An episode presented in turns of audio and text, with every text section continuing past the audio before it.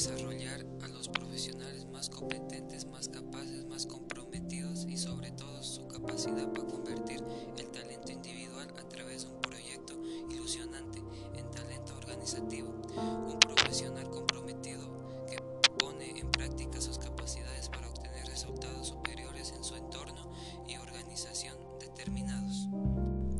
Introducción de gestión de talento humano es un estilo participativo humano y democrático las personas que hacen parte de las organizaciones orientando su comportamiento hacia los resultados más promisorios, tanto para las organizaciones como las personas sin dejar al lado la calidad de las empresas. Los seres humanos son personas que nunca dejarán de serlo, ya que es, ya que es hora de preparar mejor la organización para tener un liderazgo adecuado. Ahora hablaré sobre la definición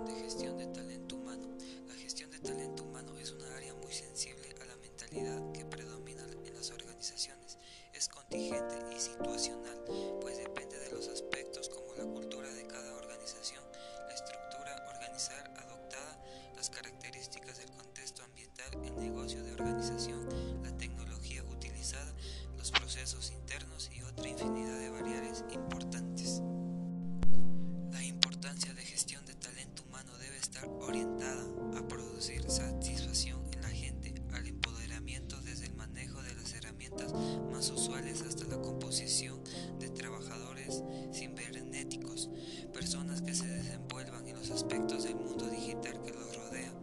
De esta manera se harán personas competitivas en el mundo globalizado. El talento humano es, en,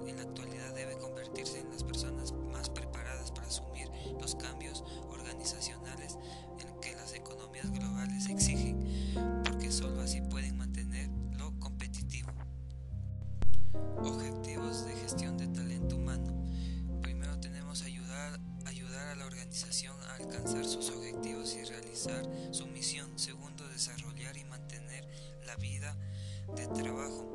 Tercero, administrar e impulsar el cambio. Cuarto, mantener políticas éticas y comportamiento socialmente responsable. Y quinto, construir la mejor empresa y equipo.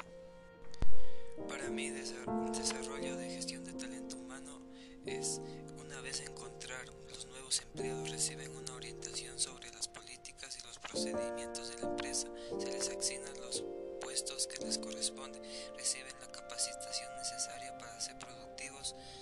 La capacitación y desarrollo de los recursos humanos implica cambios en las aptitudes, conocimientos, actitudes de conducta social para las empresas puedan, puedan seguir siendo competitivos, mantener un liderazgo tecnológico, el trabajo en equipo, un rendimiento en clase mundial y una armonía social entre las personas.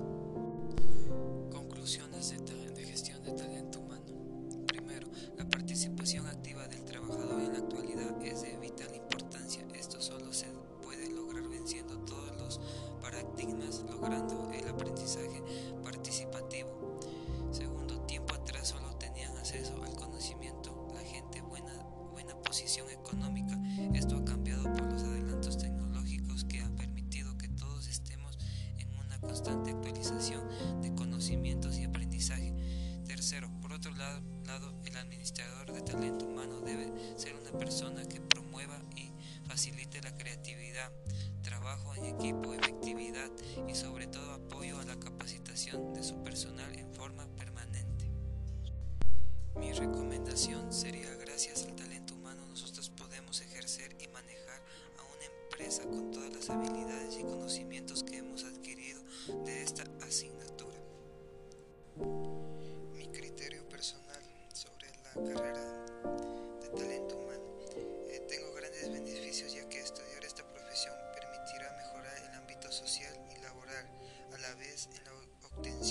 los objetivos establecidos en cualquier organización o grupo de trabajo se permitirá las relaciones personales sean gratas y respetuosas y al presentarle una dificultad esta se podrá resolver de una manera organizada y con mejor comprensión de las ideas que sean transmitidas para buscar la solución. Muchas gracias.